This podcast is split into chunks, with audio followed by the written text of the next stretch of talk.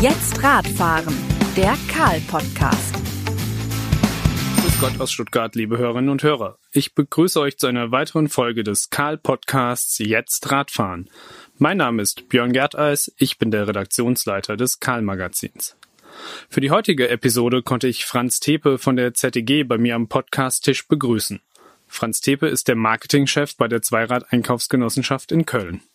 Viele von euch kennen die ZDG oder zumindest den ZDG-Händler vor Ort, bei dem ihr Räder von Marken wie Bulls, Pegasus, Kettler, Herkules, aber auch von Wanderer und Co. kaufen könnt.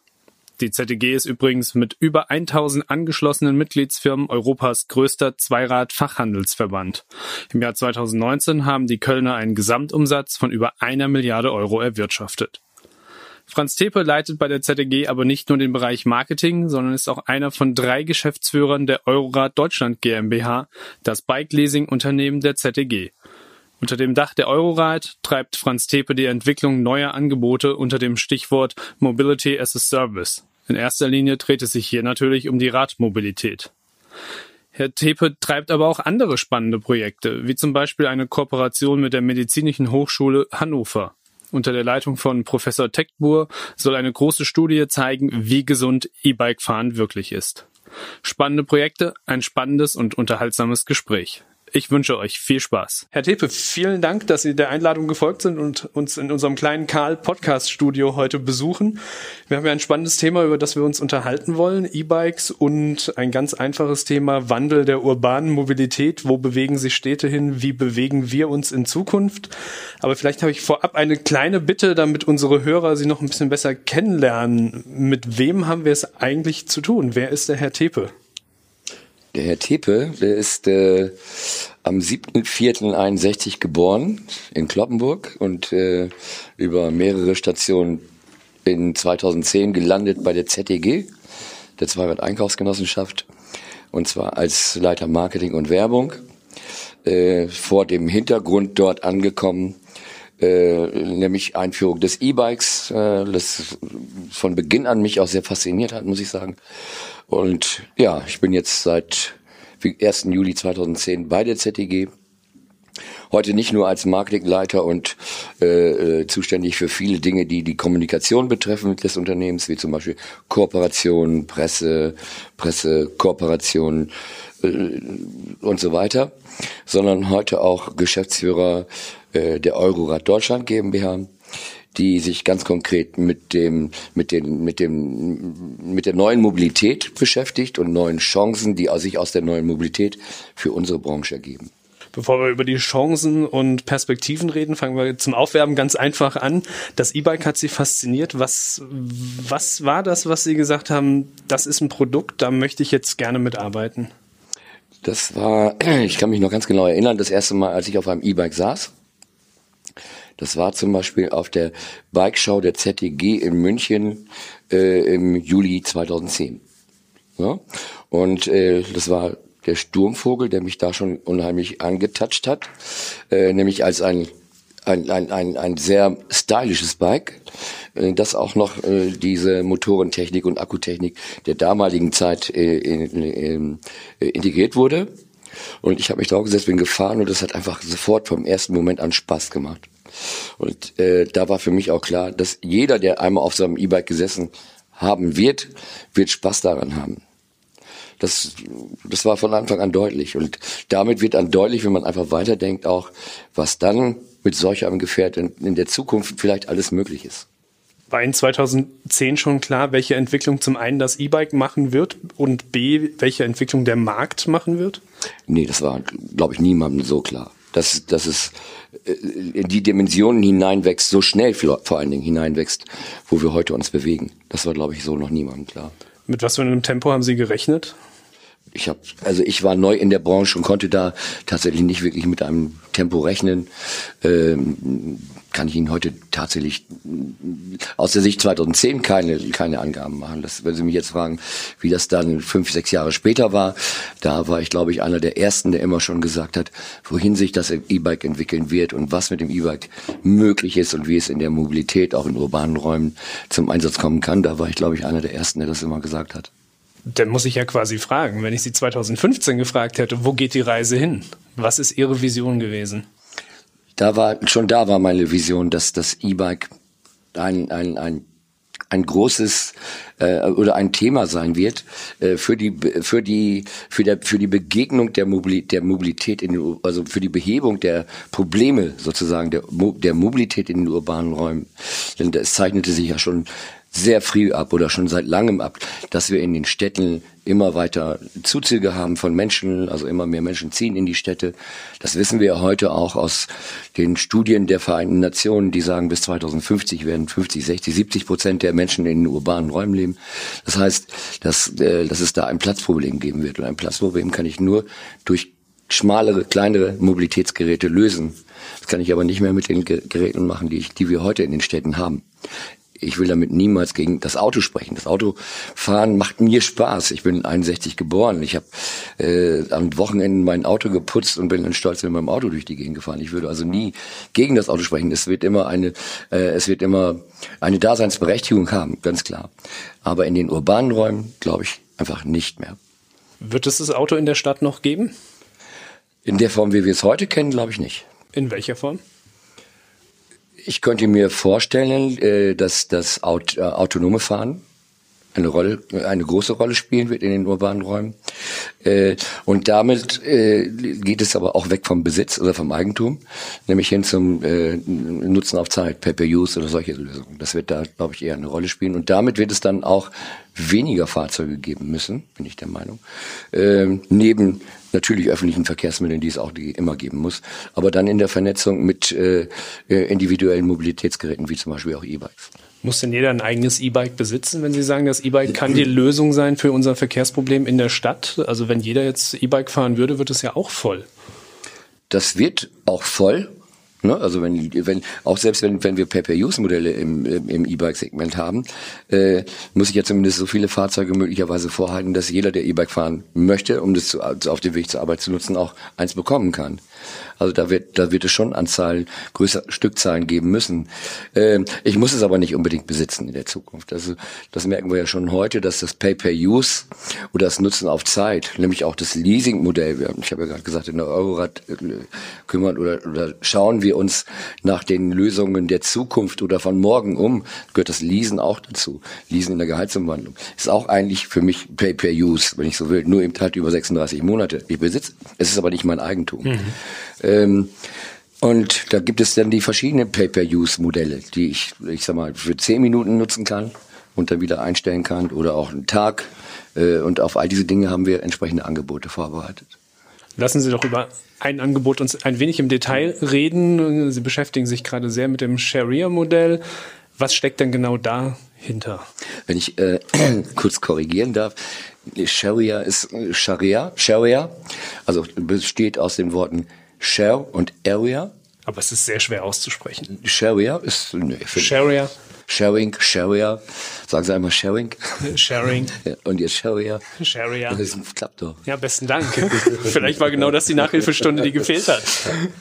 Also Sharia und das sagen die beiden Worte schon, Sharing und Area, ist also ein Konzept aus unserem Haus, ähm, das wir aufgebaut haben, immer vor dem Hintergrund, dass wir die Märkte beobachten, dass wir beobachten, äh, wo fehlt irgendwas in der Mobilität beispielsweise oder wo fehlt es Angebote, welche Konzepte müssen wir entwickeln, damit wir diesen Problemen vielleicht begegnen können. Wir wissen zum Beispiel, dass in Berlin in den, in den Stadtteilen die Menschen gar kein E-Bike kaufen.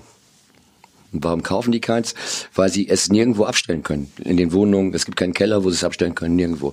Es ist also eigentlich ein, ein Problem der sicheren Abstellbarkeit oder sicheren Abstellanlage. Und vor diesem Hintergrund haben wir Sharia als ein Konzept entwickelt, das immer aus der Kombination einer sicheren Abstellanlage mit einem, mit, mit Mobilitätsgeräten, das muss nicht immer nur ein E-Bike sein, was könnte es sonst noch sein? Das kann ein, äh, ein Roller sein, E-Roller, also so ein Stehroller, äh, sagen wir Scooter. Äh, E-Roller ist eine, ein Roller, auf dem ich sitzen kann, mhm. von der Terminologie.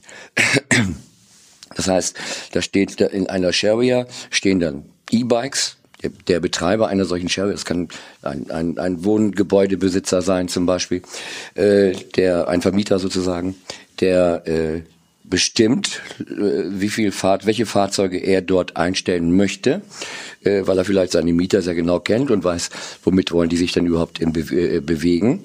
Dann stellt er da fünf E-Bikes rein, dann stellt er da zwei Roller rein, dann stellt er da zwei Scooter rein, stellt vielleicht auch noch ein, La ein Lastenrad dazu und integriert auch noch zwei E-Autos an die Share. Mhm. Und ich kann dann per App auf diese Mobilitätsgeräte zugreifen kann, da, ich kann sozusagen mit der App, ich bin der Mieter der Wohnung, äh, schaue in die App, schaue, was für Fahrzeuge sind denn da in dieser Sharia, in dieser sicheren Abstellanlage. Ich sehe den Ladezustand der Fahrzeuge. Ich weiß, welche Strecke ich fahren will. Wenn ich zum Beispiel sehe, ein E-Bike hat einen halbvollen Akku, ich will aber nur zum Bäcker um die Ecke, dann brauche ich nicht darauf warten, dass der Akku voll wird, den kann ich mir auch jetzt gleich mieten. Mhm. Ne? Dann miet, dann äh, sage ich, den will ich mieten, ist der blockiert für alle anderen. Ne?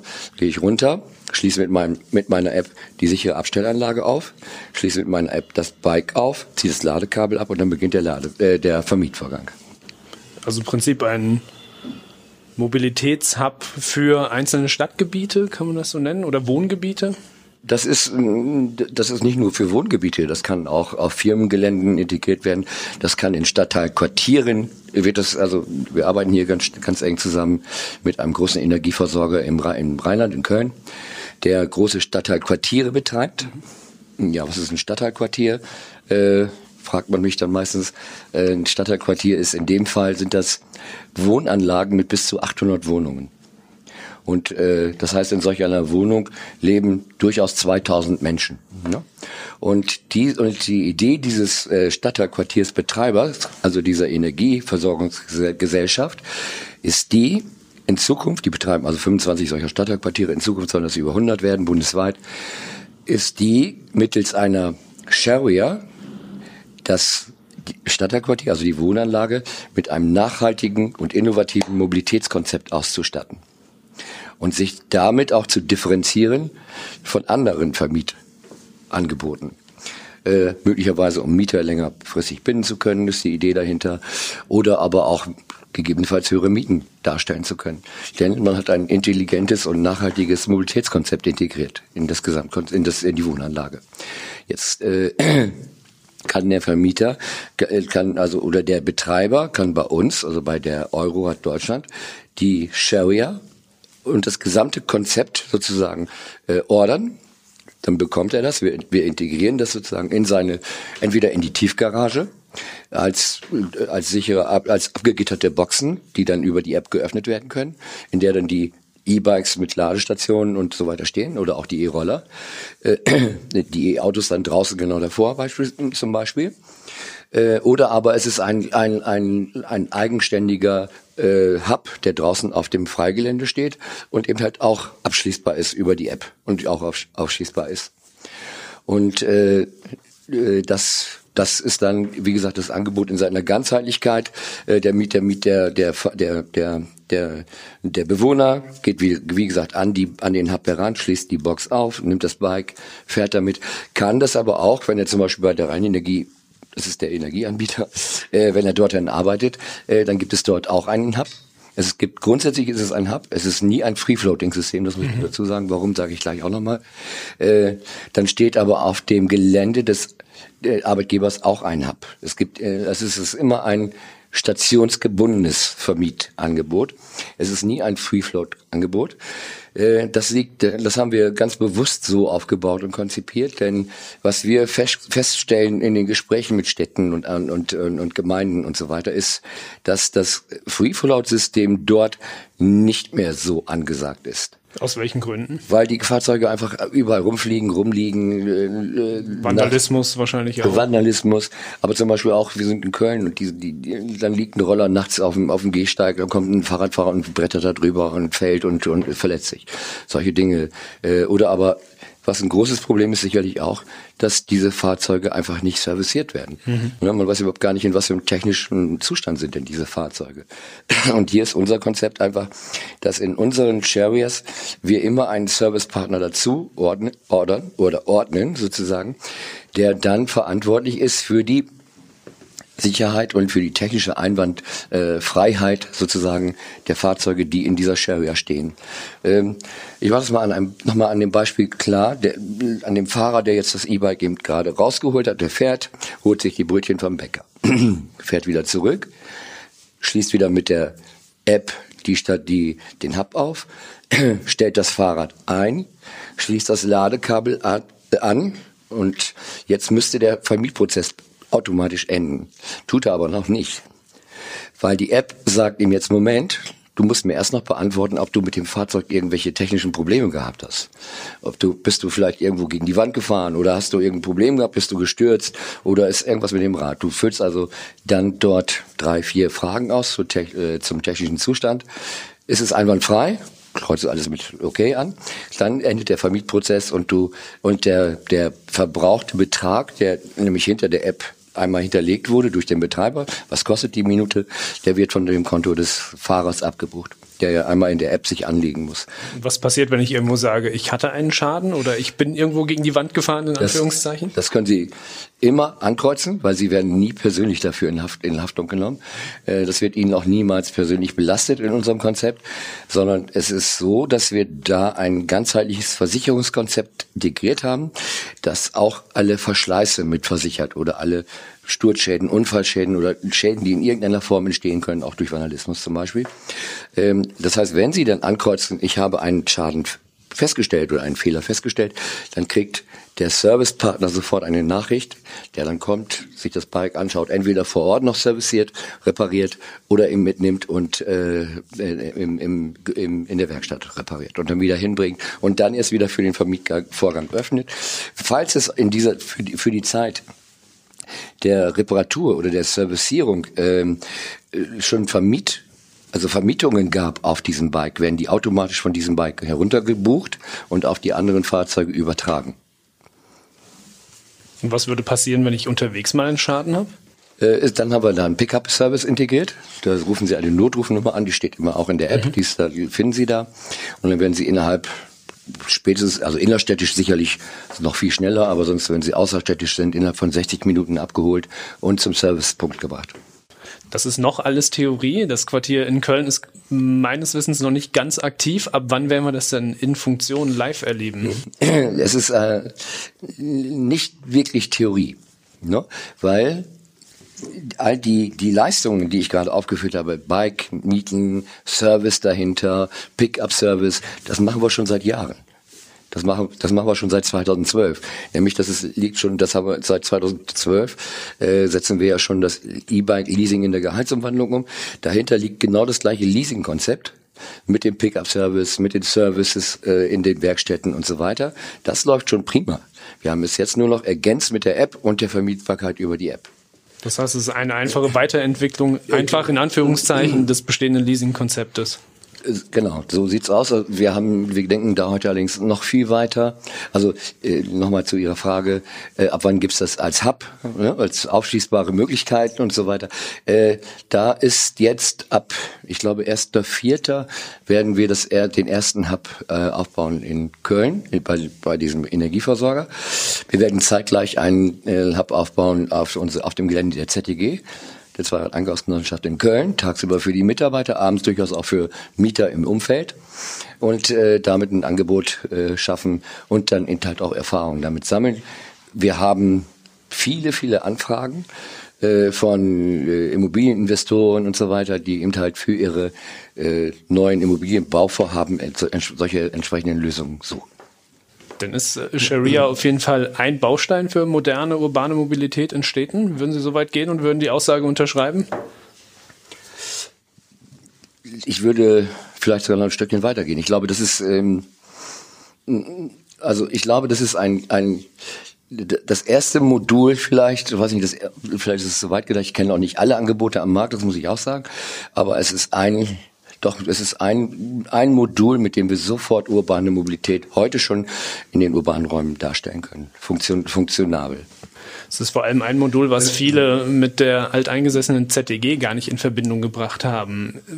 wie beschreiben oder wie würden Sie den Wandel beschreiben, den eigentlich diese Zweirad-Einkaufsgenossenschaft in den letzten Jahren vollzieht? Also wir haben eine Händlerstruktur, wir haben das Fahrrad im Mittelpunkt, wir haben Eigenmarken, wir haben Marken, die dazugekommen sind und auf einmal reden wir über Sharing, wir reden über Leasing, wir reden über Tourismuskonzepte, die Sie auch in dem Unternehmen implementiert haben. Eigentlich schon relativ weit weg von dem Stammkern. Hm. Wie kam es dazu? Das fing ja das, das ganze, die ganze Neuausrichtung sozusagen oder die neuen Themen fingen an mit dem Thema Leasing. Leasing in der Gehaltsumwandlung. Was, was kurz, kurz, was heißt das?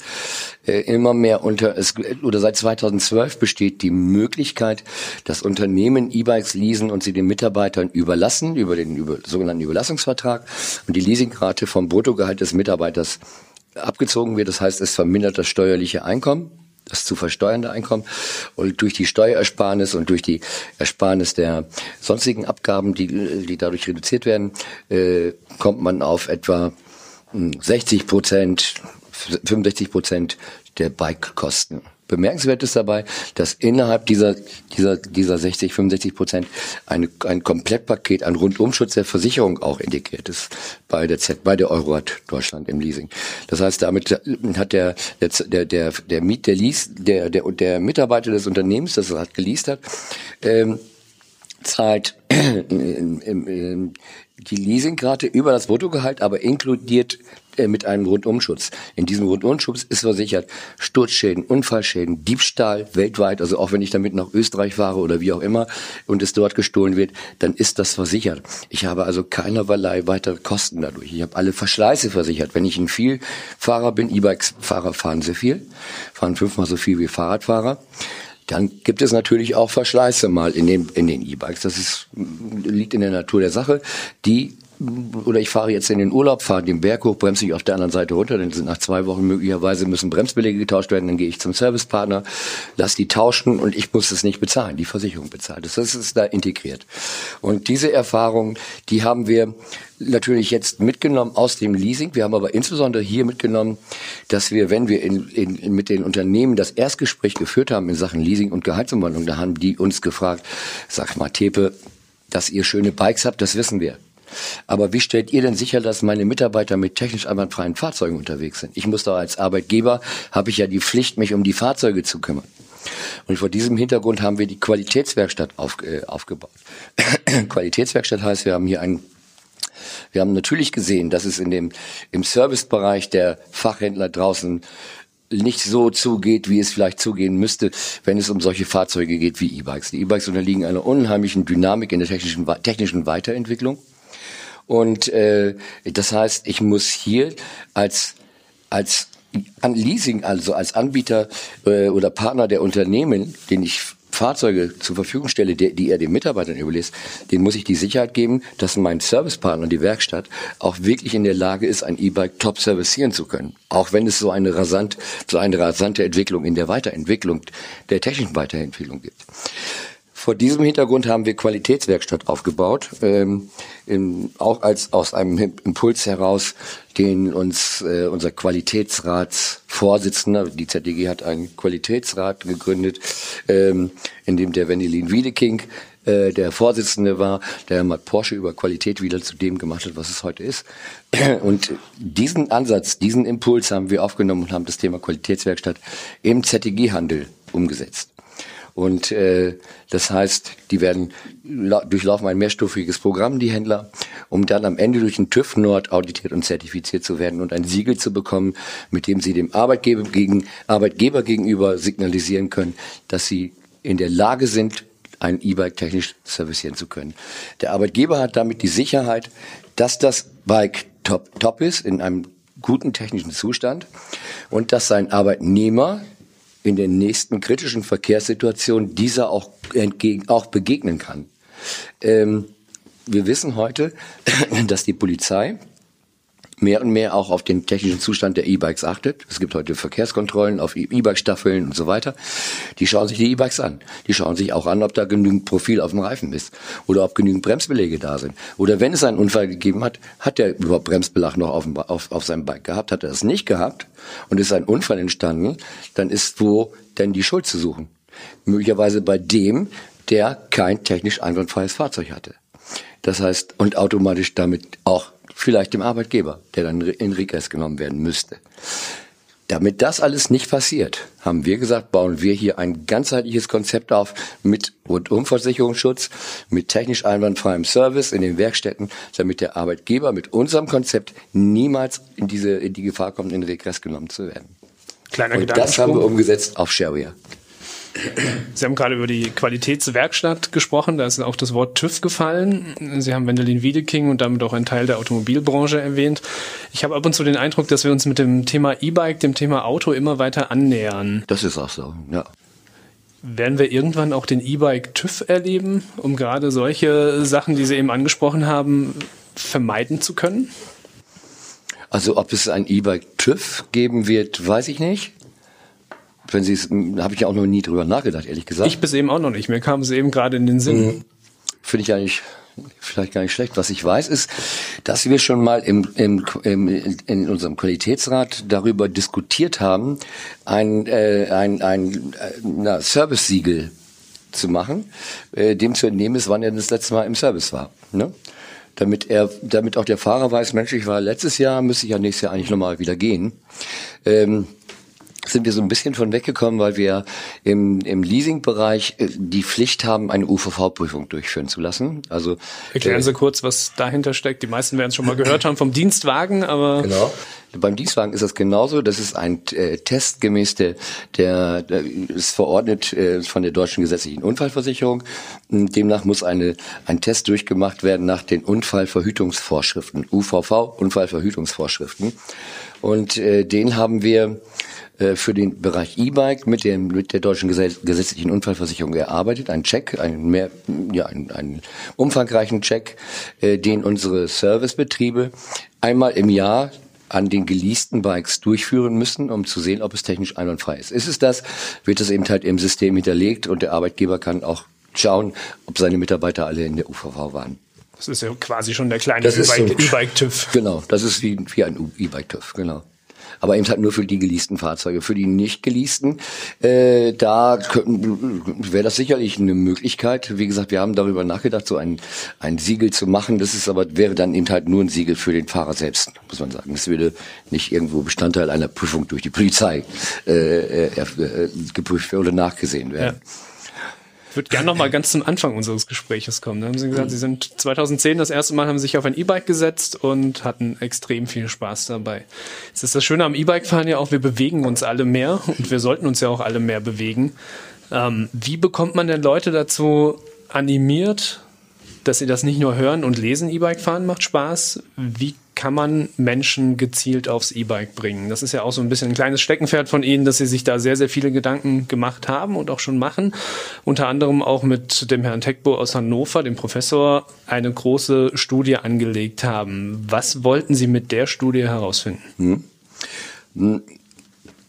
Äh, auch hier steht das Leasing eigentlich wieder im, im das Leasing äh, in der Gehaltsumwandlung wieder im Vordergrund, weil wir äh, weil wir merken in den Gesprächen oder merkten, es wird immer es wird immer ein wenig weniger, aber es gibt noch genügend, die nicht glauben, dass ich mit dem E-Bike etwas für meine Gesundheit tue.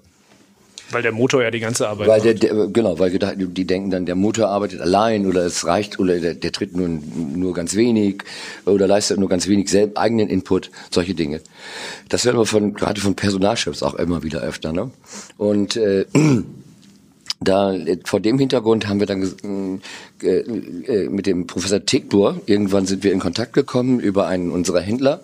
Äh, Professor Tickbur ist der Leiter des Sportmedizinischen Instituts der, der, der, äh, der Medizinischen Hochschule in Hannover. Äh, mit ihm machen wir schon länger äh, gewisse Projekte, äh, nämlich indem er E-Bikes in seiner Rehabilit Rehabilitation integriert hat für Krebspatienten. Mhm. Und die Aussage von Professor Tickbo ist die, dass er die Krebspatienten mit den E-Bikes am schnellsten wieder in die Gesundheit führen kann, äh, rehabilitieren kann. Das ist schon mal eine bemerkenswerte Ausga äh, Aussage.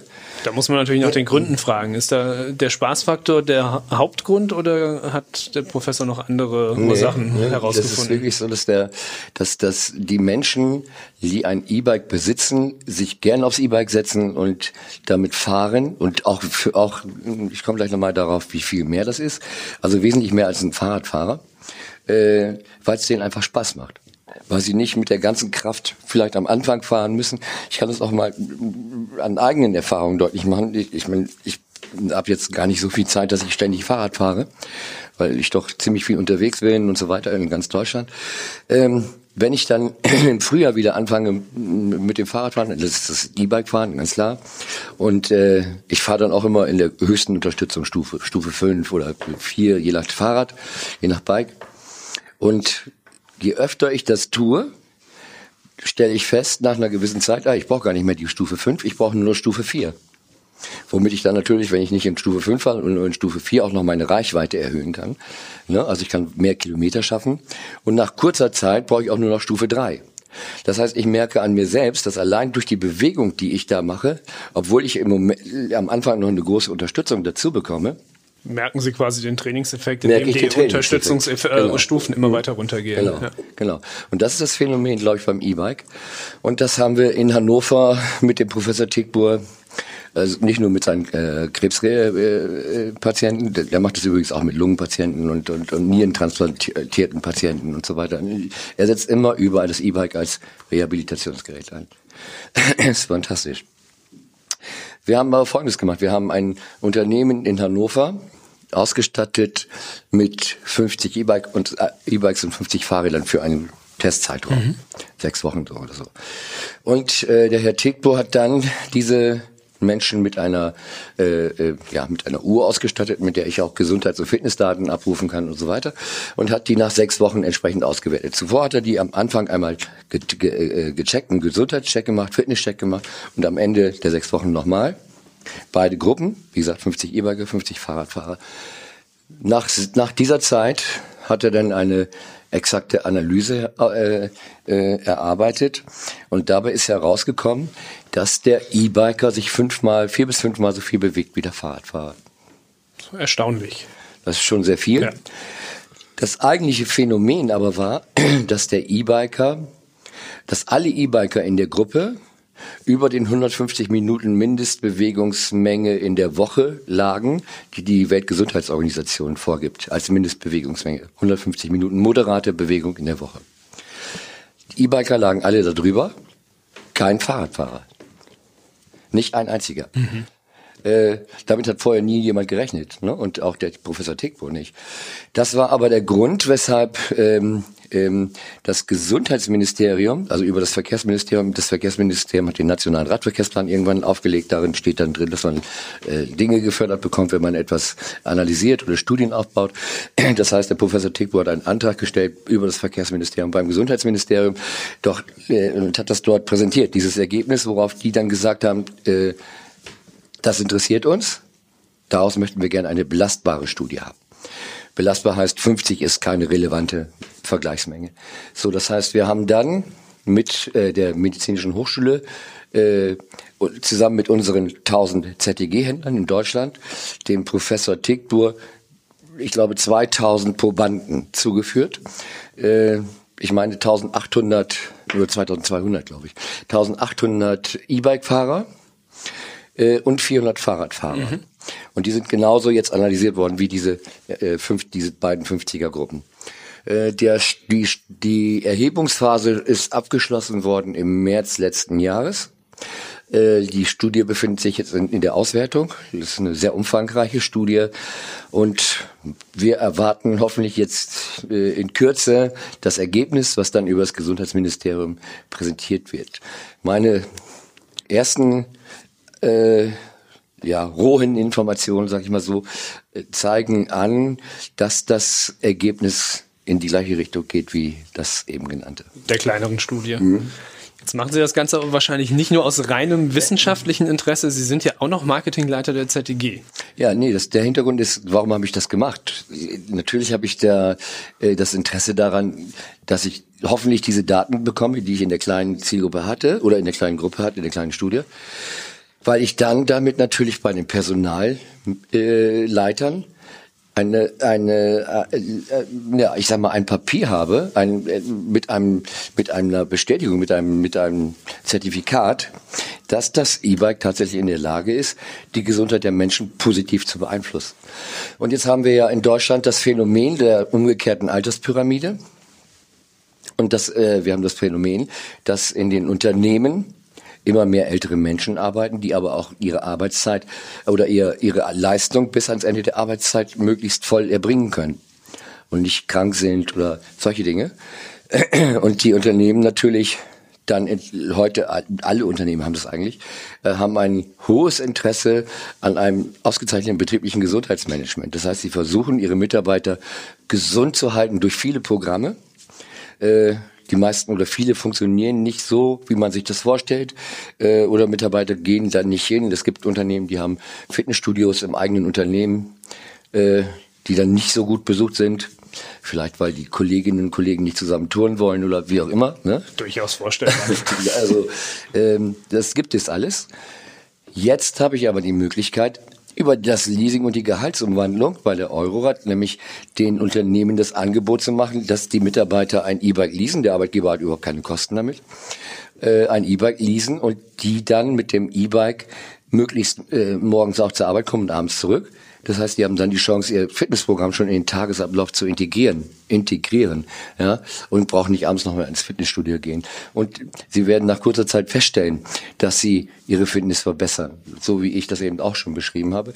Und viele Unternehmen machen das ja heute bereits und merken dann, dass sie äh, plötzlich einen um 30 Prozent reduzierten Krankenstand haben in Krankenfehltage. Am Ende sind es ja nicht nur die Unternehmen, die Interessen haben, dass Menschen sich bewegen, damit gesünder werden, weniger zum Arzt müssen, weniger krank sind, sondern es kann vielleicht ja auch der Türöffner sein. Das Gesundheitsministerium ist eben gefallen. Vielleicht hat der Staat auch Interesse mit allen angegliederten Institutionen quasi über diese Hintertür auch eine E-Bike-Förderung zu ermöglichen. Der gesunde, fitte Bürger ist unter Umständen der günstigere Bürger. Äh, es hat mich schon überrascht, dass das Gesundheitsministerium, also das Gesundheits- bzw. Verkehrs- bzw. Gesundheitsministerium Interesse daran hatte, hier diese ganzheitliche Studie zu erhalten. Äh, ich denke, dass wenn die solche Zahlen sehen, natürlich auch darüber nachdenken müssten, äh, wozu das dann in der Lage wäre, solche, solch ein Fahrzeug, solch ein E-Bike zum Beispiel zu fördern, weil wenn es dann ein Großteil der Menschen tun würde, würde es ja volkswirtschaftlich die Krankheitskosten enorm absenken können. Ne? Das glaube ich schon. Also eins äh, kann ich sagen, dass wir natürlich auch mit diesen Ergebnissen aus dieser Studie auch mit Krankenkassen sprechen. Mhm. Und auch schon getan haben. Und äh, das Interesse auch da auf offene Ohren gestoßen ist. Äh, und wir haben heute die Möglichkeit mit unseren E-Bikes, es ist ja nicht neu, dass wir unsere E-Bikes heute mit GPS-Systemen und, und solchen Dingen äh, ausstatten können. Das heißt, ich kann ein E-Bike mit einem GPS auch nachträglich sogar ausstatten. Ne, das, das, geht ganz schnell, haben wir die Angebote bei der ZTG dafür. Ähm, das heißt aber, wenn ich ein solches System in, integriert habe in mein Bike, dann könnte ich der Krankenkasse meine monatlichen Bewegungsdaten senden. Die könnten die auswerten und wenn ich dann wöchentlich über diesen 150 Minuten gelegen habe, könnte die Krankenkasse mir einen Zuschuss zu meinem äh, zu meiner zu meinem Krankenkassenbeitrag oder zu meinem E-Bike leisten. Die Gespräche, die ich dahingehend geführt habe, die zeigen, dass sich da etwas bewegt. Wir werden da aber nach der Veröffentlichung der Studie dann entsprechend auch darauf zurückkommen und damit dann auch sicherlich in die Öffentlichkeit gehen. Herr Tefe, wir haben jetzt über Leasing, über Mobile, äh, Mobility Hubs, über Reisen mit dem E-Bike äh, gesprochen. 2010 hat das alles mit einer Fahrt auf dem E-Bike angefangen. Mhm. Wie fühlt sich das jetzt 2020 an, dass Sie in so verschiedensten Bereichen tätig sind, die eigentlich nur noch am Rande mit dem E-Bike als Fahrzeug zu tun haben? Ja, das war nicht abzusehen 2010, muss ich ganz ehrlich sagen. Das ist das hat sich entwickelt, das hat, das ist gewachsen, das ist entstanden und da, das zeigt aber mir auch, äh, das sehen wir am Beispiel Sharia oder ich kann es vielleicht nochmal gleich an einem Beispiel aus der Touristik auch deutlich machen dass wir da noch lange nicht am Ende stehen. Dass da, da sind noch so viele Themen, die da noch entstehen und die daraus erstehen oder erwachsen können. Also Lebensqualität in Städten, wo, wo ich ganz konkret Einfluss nehmen kann. Zum Beispiel, wenn ich es weiterdenke. Ich, ne, ähm, Denken Sie es weiter. Ich kann heute äh, ganze Städte damit ganz neu aufstellen, zum Beispiel. Also äh, wir wissen, es gibt Beispiele, da haben, da, da haben die, da haben Städte daran gearbeitet, äh, Lebensqualität in die Stadt hinein zu implementieren, indem sie zum Beispiel Autos aus der Stadt herausgenommen haben. In Spanien gibt es zum Beispiel. Ähm, und äh, dadurch und dann E-Bike-Mobilität zum Beispiel integriert haben und solche Dinge. Äh, wir wissen, dass Menschen mit einem höheren Bildungsstand gern in die Städte ziehen, wo es eine hohe Lebensqualität gibt. Das heißt, ich kann durch ein Konzept in die Richtung, ich kann heute als Stadt mir ein, äh, darüber Gedanken machen, wie will ich mich denn morgen positionieren? Wie will ich mich differenzieren zu der Nachbarstadt? Ne? Wie will ich besser werden? Äh, und ich gehe, konzentriere mich auf Lebensqualität. Ja, dann weiß ich, ich kriege die hochgebildeten oder die besser, die qualif besser qualifizierten Mitarbeiter in meine Stadt. Wenn ich das weiß, kann ich den Gewerbetreibenden das Angebot machen, du hast bei mir hier hochqualifizierte Mitarbeiter. Die, die Gewerbe und diese, diese, das ist jetzt keine, keine, keine allzu weite entfer äh, entfernte Vision, sondern das gibt es in Teilen schon, dass dann die Gewerbetreibenden sich an diese Städte ansiedeln, in diesen Städten ansiedeln, weil sie wissen, da kriege ich die Mitarbeiter, die ich brauche. Das ist ein Standortfaktor. Mhm. Ne? Oder ich kann es auch in der Touristik. Ähm, wir sind ja mit Travelbike ist ein, ein weiteres, äh, wie soll ich sagen, ein weiteres neues Konzept von uns. Arbeiten wir aber schon drei, vier Jahre mit. Ähm, das ist ein, ein, ein Vermietkonzept für touristische Regionen äh, mit dem E-Bike sozusagen. Und wir haben hier eine, eine, eine Plattform aufgebaut, eine Internetplattform, der wir auch Europas größte Vermietplattform in der Touristik werden möchten für E-Bikes, für Kurzstreckenmobilität, sage ich mal so. Kann ja morgen auch noch was anderes dazukommen. Wissen wir noch nicht. Und ähm, ich kann aber heute, wir wissen auch von der deutschen von der deutschen Tourismuszentrale, das ist der Zentralverband der Touristik, die sagen, dass die Schlagworte oder der, das Wichtigste heute in der Touristik sind, womit sie sich positionieren wollen, nachhaltiger Tourismus und innovativer Gesundheitstourismus. Und da ist das E-Bike der Schlüssel. Und jetzt haben wir gerade gehört, was kann das E-Bike? Und genau darauf, genau mit diesen beiden äh, Stichpunkten kann ich in der Außenwirkung sofort arbeiten mit dem E-Bike in der Vermietung. Ne? Ich kann, wenn ich heute bei Travelbike als Hotelier mir vier Bikes hinstelle, kann ich auf, kann ich plötzlich ein Fitnesswochenende, ein E-Bike Fitnesswochenende anbieten und bin im innovativen Gesundheitstourismus. Ich nehme vielleicht noch einen Physiotherapeuten dazu, der checkt mich dann am Anfang und macht mir ein individuelles E-Bike-Fitnessprogramm für das Wochenende. Und dann fahre ich das nach und der, und der Physiotherapeut kann sogar noch aus der Ferne prüfen, ob ich das auch einhalte. Und ich kriege am Ende auch noch die Auswertung. Und nachhaltig bin ich auch noch, weil wenn ich mit nachhaltigen äh, Energiegewinnungen äh, den Akku lade, kann ich auch noch die Nachhaltigkeit nachweisen. Und alles mit einem einfachen Fahr Fahrrad mit Motor. Ja, genau. Das haben Sie dann neben all den Projekten, die jetzt schon laufen oder kurz vor der Umsetzung stehen, haben Sie noch irgendeinen Wunsch oder einen Traum, was Sie mit dem E-Bike erreichen möchten? Was ich mit dem E-Bike erreichen möchte? Hm, ein Traum, dass ich, nee, also das ist eine Frage, da habe ich einen Traum, was ich, nee. Sei es einfach eine schöne Tour, sei so, es aber eine, also. ne, alles, ganz weit gefasst, also, oder ein ganz neues Geschäftsmodell, möchten Sie expandieren von Köln in die Welt? Das wollen wir sowieso mit, Sher mit Sharia, weil wenn wir, wenn wir, wenn wir eins nochmal, ich komme nochmal zurück auf unser jüngstes Baby, das ist Sharia, nochmal. Was ich ja jetzt endlich auch richtig aussprechen kann. genau. Ähm, mit Sharia haben wir heute da sehe ich für uns äh, ein, ein unheimlich großes Wachstumsfeld. Und das sehe ich auch international. Ähm, ein Beispiel. Wenn heute in München jemand eine Wohnanlage für, mit 50 Wohnungen plant, dann muss er für die 50 Wohnungen 50 Kfz-Stellplätze vorhalten. Jetzt wissen wir, in München kostet ein Stellplatz zwischen 15 und 35.000 Euro. Ne, das äh, bezahlt man da. Jetzt muss ich jetzt rechne ich mal mit einem Durchschnittswert von 21.000 Euro je Stellplatz mal 50 äh, Stellplätze. Das heißt, mein Investitionsvolumen liegt bei 1,1 Millionen Euro für Stellplätze. So. Jetzt sagt aber die Bauverordnung der Stadt München, wenn ihr aber ein alternatives Mobilitätskonzept habt, was ihr da anbaut oder integriert, dann könnt ihr das reduzieren auf 0,3 Stellplätze. Das heißt, ich kann mein Investitionsvolumen um 70 Prozent reduzieren. Das heißt, ich kann mein Investitionsvolumen von 1,1 Millionen auf 300.000 Euro reduzieren. Und genau nach diesen Bauverordnungsvorschriften haben wir Sharia konzipiert. Und genau deshalb haben wir diese Breite an Fahrzeugen integrierbar gemacht. Und das heißt, ich kann heute sofort mit Sharia mein Investitionsvolumen dahingehend reduzieren, investiere dann in Sharia.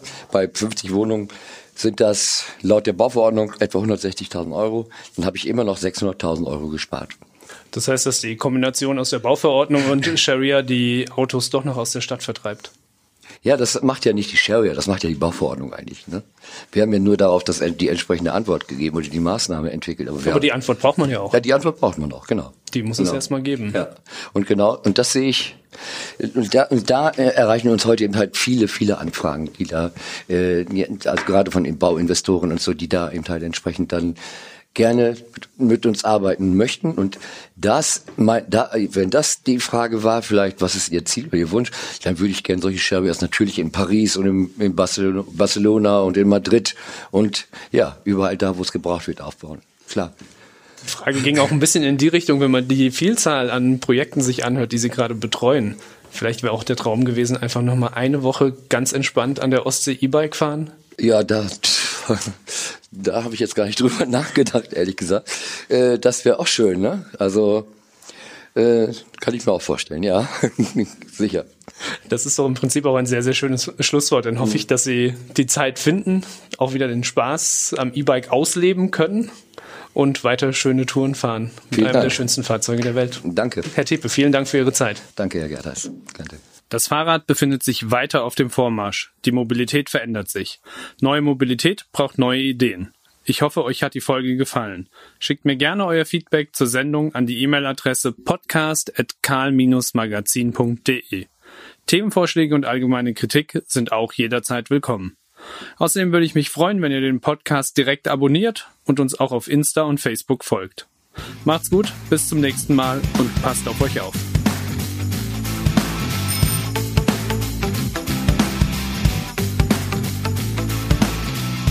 Jetzt Radfahren, der Karl-Podcast.